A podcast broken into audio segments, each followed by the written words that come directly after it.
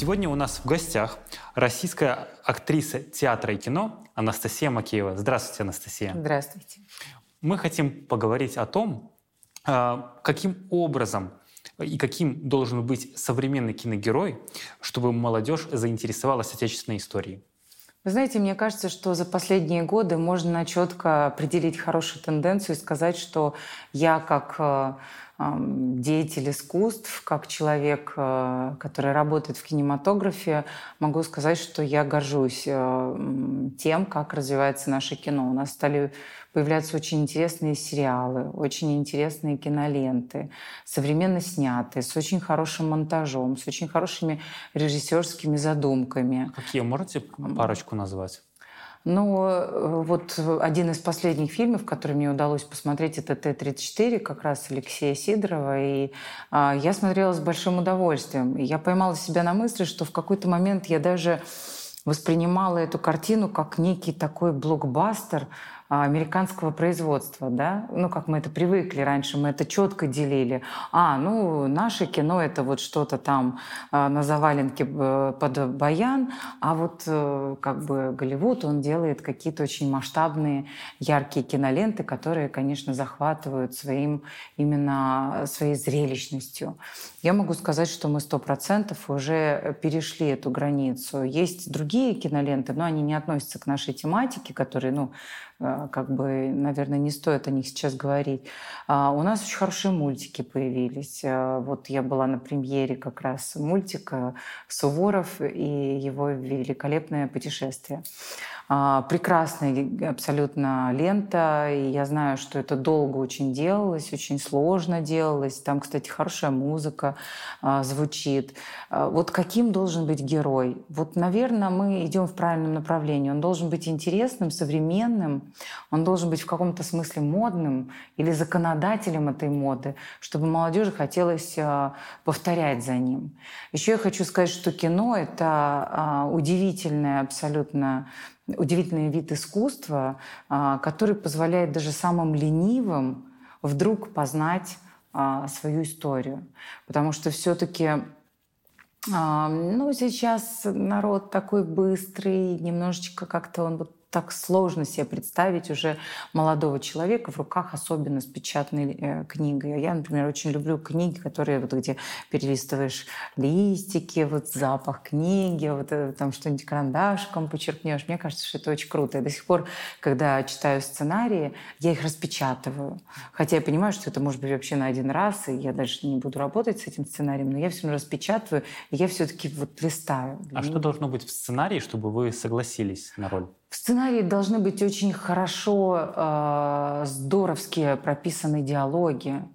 Здоровски, а, что это значит? Ну, какая-то грамотная речь, а, какие-то интересные обороты, не примитивные. Вот я как, как актриса беру, например, сценарий, и если мне его, если он классный, если он интересный, то он у меня быстро очень запоминается, потому что там быстро меняется, идет сюжетная линия, есть какие-то такие смысловые фразы, а, за которые можно зацепиться. А если это такая вода, а, я там был, он там был, я на него посмотрел, он пришел, я ушел.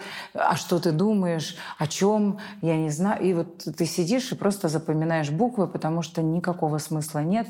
Это вот прям беда была. Еще лет 10 назад такие сериалы, они просто заполонили у нас. И вот это прям вот средневековье на самом деле наше, потому что я считаю, что в советские годы было прекрасное кино.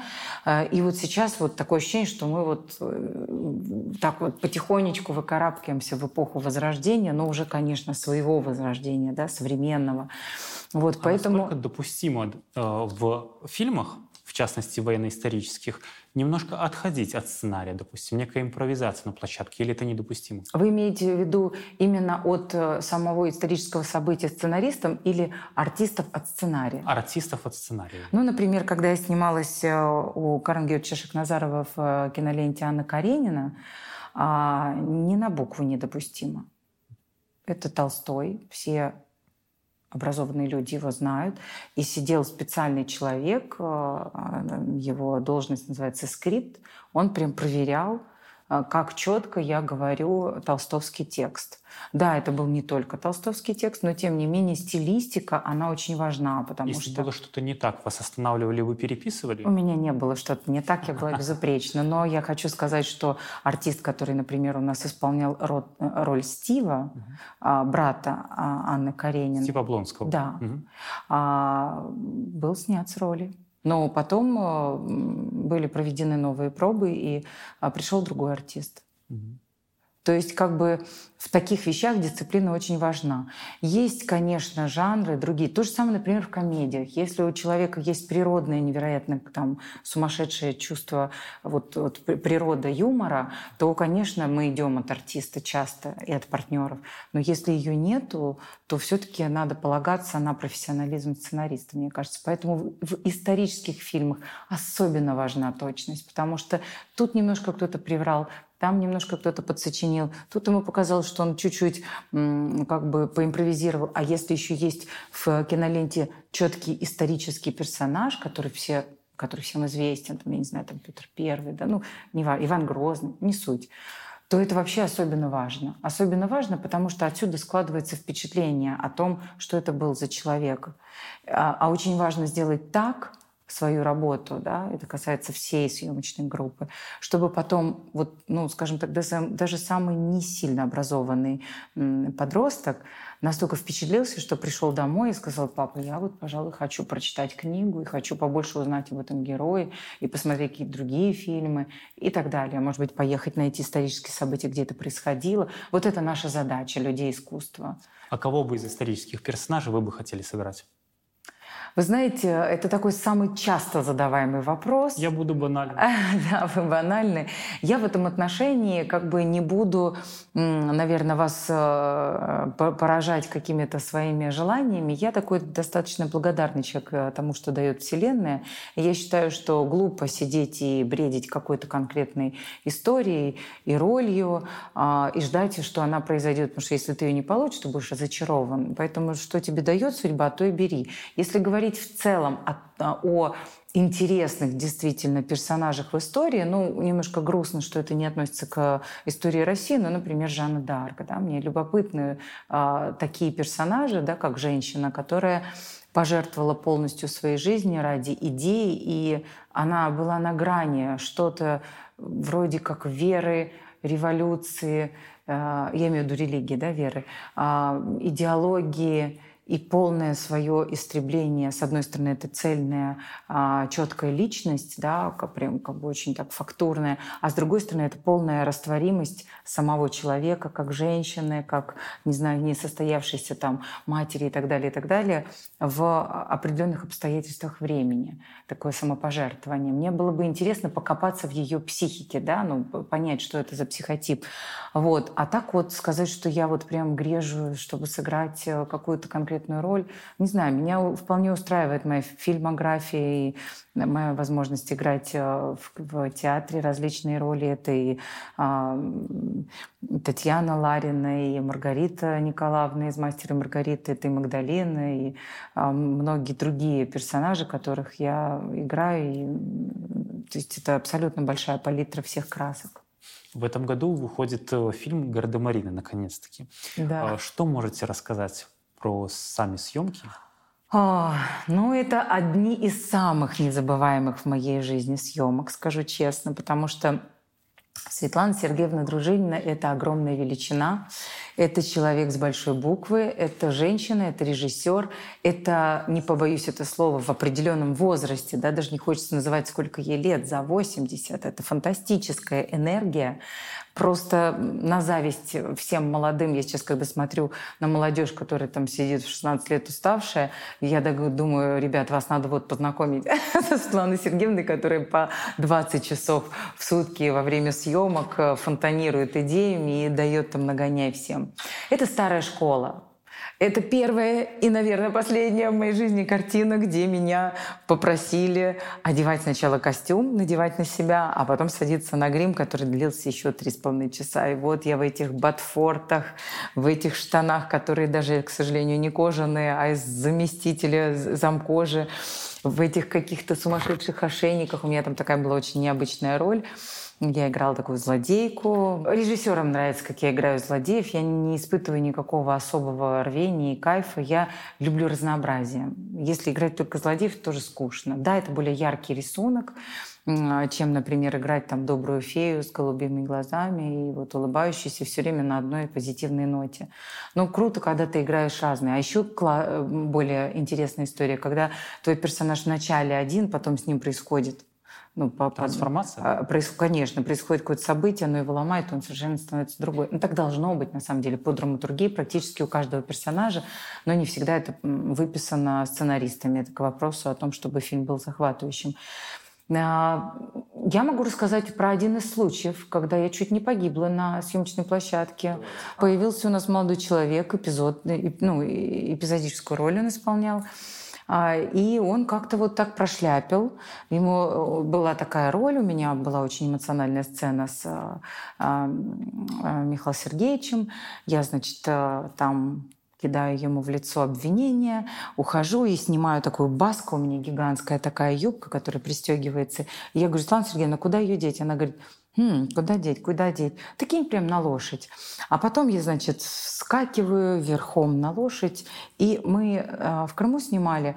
И там такой, во-первых, камни, не по песочку. Я-то верховой ездой занималась, как бы немножко знакома с этим. Могу лошадь в голоб поднять, там в России проехать и так далее. А, а тут прям камни, никакой амортизации, ты прям очень жестко. И э, как бы вот так с заворотом идти в голоб э, наверх а туда, извините, обрыв. И я что-то тоже так не сообразила, ну, как бы сглупила. Конечно, лошадь... Ну, все лошади, которые снимаются в таких кинолентах, они приученные, они каскадерские лошади. Они знают, что такое выстрел, потому что любая другая лошадь, там, э, не знаю, конкур или выездкой, э, если занимается, да, всадник на этой лошади, она ну, слышит просто стук в дверь, она шугается. А тут я подумала, ну, профессиональные подготовленные лошади, наверное, ничего страшного от того, что я там кину баску.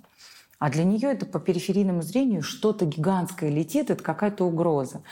В общем, я в абсолютно не э, для верховой езды обуви. Ну, вообще, вообще, у меня там каблук такой туда с, скатывается стремя, а стремя должно быть обязательно вот здесь на носке, иначе, ну, если ты падаешь и нога в стремени, ты можешь погибнуть. Вот, лошадь-то дальше понесется. Тем более по этим камням там вообще от тела человека ничего не останется. Короче говоря, я должна вскочить, э, парень мне должен передать поводья, и я, значит, должна поднять лошадь в галоп и там проскочить чуть-чуть. Ну, значит, я подхожу, накидываю эту баску, лошадь уже... А потом происходит следующее. Я хватаю ее за, кол, за холку, запрыгиваю на лошадь, а парень бросает поводья и отходит. А лошадь испугалась от того, что на нее кинули баску, и она понесла. И вот я в абсолютно неудобных штанах, которые меня сковывают не, ну, не для верховой езды, в, в анти нужной мне обуви. Она красиво смотрится в кадре, но в этом вообще нельзя ну, на лошадь прыгать. А, плюс я ее напугала до смерти, без поводья, и лошадь идет в галоп.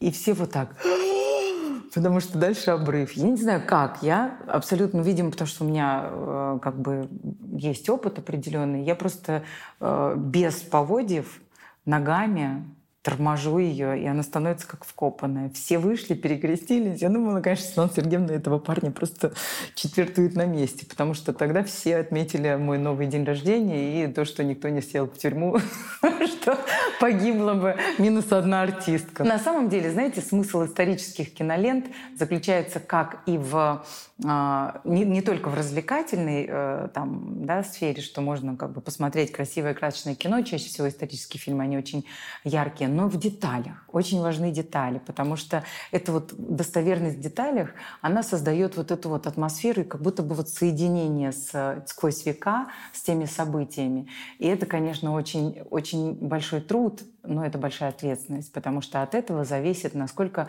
грамотно э, будут воспринимать, вот особенно молодежь, да, э, то, что они увидели. Поэтому... А вот есть ли дополнительная ответственность, когда играешь как раз-таки именно исторических персонажей, то есть из реальной истории, не литературных, то есть не сценарий, который, допустим, написан, а именно исторических персонажей? Существует ли такая дополнительная ответственность? Колоссальная. Вот прям... Как справляетесь вот, вот вообще, с этим давлением? Вообще колоссальная ответственность, когда ты играешь исторический персонаж. Потому что в зависимости от того, как ты его прочувствуешь и передашь, Книга — это немножко другое. Каждый, когда читает, у него свой герой возникает. И тут, ну, чуть-чуть, знаете, вот на вкус и цвет все фломастеры разные. А исторический персонаж — это все таки был реальный человек. Да, все равно мы о нем знаем только то, что насобирали отовсюду. Но особенно, если есть какие-то кадры хроники, если есть какие-то фотографии, если есть люди, которые очень много о нем рассказывали, то впечатление людей, которые узнают об этом персонаже какие-то факты и вообще в принципе его узнают через вот эту киноленту, это невероятная ответственность, потому что, как бы, может, человек был хороший, а ты его сыграешь как-то не очень, и к нему будет отношение негативное, да? Ну, разное бывает. Поэтому а, тут вопрос, как бы, э, показать именно то, что было. История не имеет э, сослагательных, да? А, история — это вот как бы она есть, и, и от нее уже развивается наше настоящее и идет будущее. И мы должны именно знать правдивую историю, потому что в зависимости от а, понимания, какие это были люди, мы понимаем их реакцию на те или иные события и почему эта история произошла именно таким образом, почему там та или иная война была развязана, почему та или иная война была выиграна, какие, какие этому предшествовали обстоятельства не для забавы ради, а для того, чтобы анализировать, потому что все в нашей жизни идет по кругу, mm-hmm. да, колесо сансары, все mm-hmm. возвращается. И те же самые причины, те же самые как бы ошибки человечества, они все равно приходят к нам. И чем люди будут более осведомленные, грамотные, воспитанные, одухотворенные, тем меньше, возможно, будет этих ошибок, и тем больше придется избежать возможности да, развязать ту или иную войну или конфликт. И вот в заключении, скажем, нашего э, разговора, э, какие вот вы три качества, то есть порекомендуете, то есть э, начинающим артистам, которые хотят как раз-таки играть исторических персонажей? А, ну, для артистов очень важно быть пластилином в руках Творца. Да, ты имеешь свою форму, объем, а, какую-то плотность, но ты должен быть настолько гибким, ты должен полностью поддаваться а, тем людям, их их взгляду, которые руководят твоим процессом, этим процессом. А, но а, не позволять уводить тебя от сути. А для этого ты должен быть максимально погружен в ситуацию. Нельзя прочитать только сценарий. Надо готовиться. Надо просмотреть другие фильмы, надо про прочитать э, книги, надо максимально впитать в себя информацию, которая позволит тебе сформировать внутри себя твой личный взгляд на этого персонажа. Иначе ты растворишься в процессе, и тебя нет. И третье качество — это, конечно же, надо понимать, что независимо от того, играешь ты главную роль или эпизодическую роль, а, весь кинопроцесс — это команда, ни одного лишнего человека.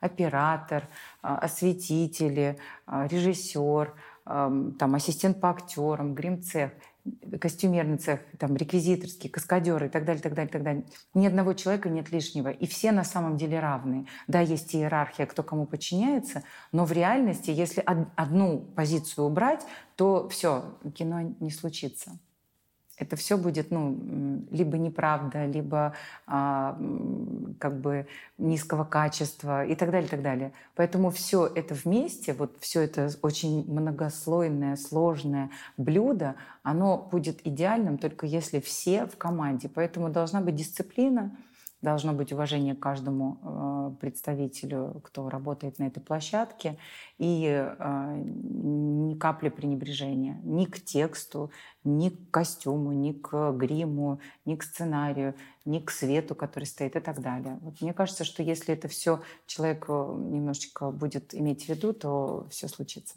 Это была серия подкастов в рамках четвертого международного фестиваля «Дни военно-исторического кино».